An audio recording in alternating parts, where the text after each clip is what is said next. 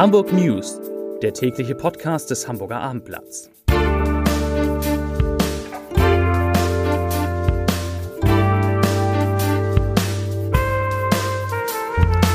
Herzlich willkommen. Mein Name ist Lars Heider und heute geht es in diesem Podcast nur um den Krieg in der Ukraine, die Reaktion in Hamburg und die ersten Folgen für Hamburger Unternehmen. Dazu gleich mehr. Zunächst aber wie immer die Top 3, die drei meistgelesenen Themen und Texte auf abendblatt.de. Auf Platz 3, jede vierte Hamburger Immobilie wird unter der Hand verkauft. Auf Platz 2, Hamburgs Wirtschaft reagiert auf den Krieg in der Ukraine. Und auf Platz 1, Datenpanne. Kopfpass-App zeigt plötzlich vierte Impfung an. Das waren die Top 3 auf abendblatt.de. Jeden Morgen sieht die Redaktion des Hamburger Abendblatts nach, welche Begriffskombination im Zusammenhang mit Hamburg im Internet am meisten gesucht wird. Heute Morgen war es Entfernung Hamburg-Kiew. Offenbar wollten viele Menschen wissen, wie nah der Krieg ist, der in der Nacht in der Ukraine ausgebrochen war. Man kann das in Kilometern ausdrücken oder in einem Gefühl, das uns in Hamburg mit den Bürgerinnen und Bürgern im freien Europa verbindet. Dieser Krieg ist nicht weit weg, er betrifft uns so direkt, wie es die vergangenen zwei Jahre die Corona-Pandemie getan hat.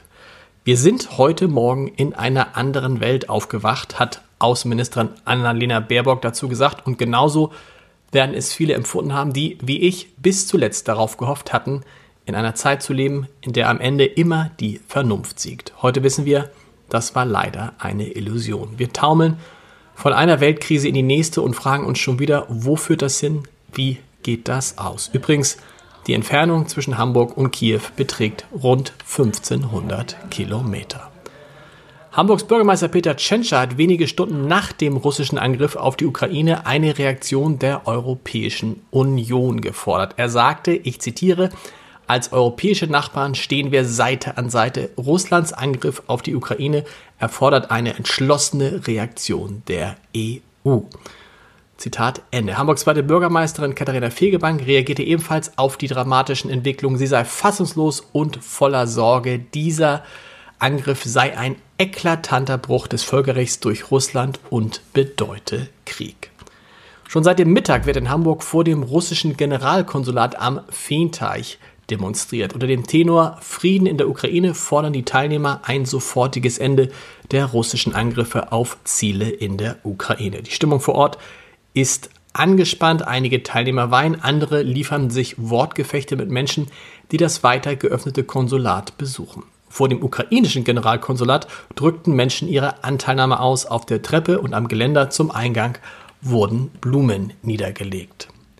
Die Hamburger Deutsch-Russische Gesellschaft, ein Verein, der sich für das gute Verhältnis zwischen Deutschen und Russen einsetzt, hat die Kriegserklärung des Präsidenten Wladimir Putin gegen die Ukraine ebenfalls verurteilt. Mit der kriegerischen Aktion würden alle Bemühungen der letzten Jahre und Jahrzehnte, Konflikte zwischen Ost und West zu reduzieren und auf diplomatischem Wege auszutragen, zunichte gemacht, schreibt der Verein. Der Krieg in der Ukraine betrifft schon jetzt auch direkt Hamburger Unternehmen. Der Hafenkonzern Hamburger Hafen Logist und Logistik AG, kurz HALA, hat sein Containerterminal im ukrainischen Odessa geschlossen. Die 480 Mitarbeiter vor Ort seien in Sicherheit, sagte ein Sprecher.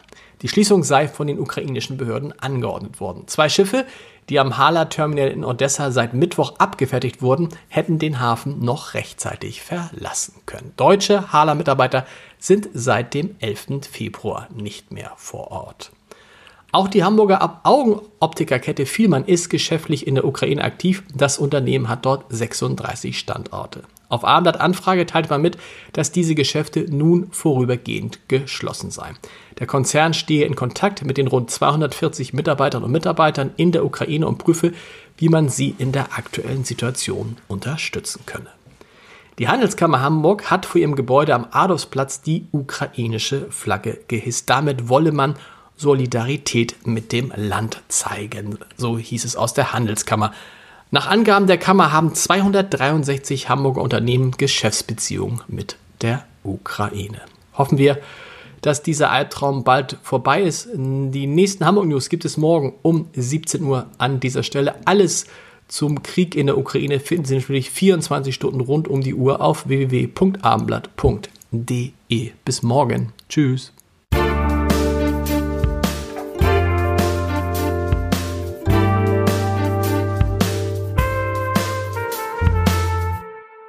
Weitere Podcasts vom Hamburger Abendblatt finden Sie auf abendblatt.de slash podcast.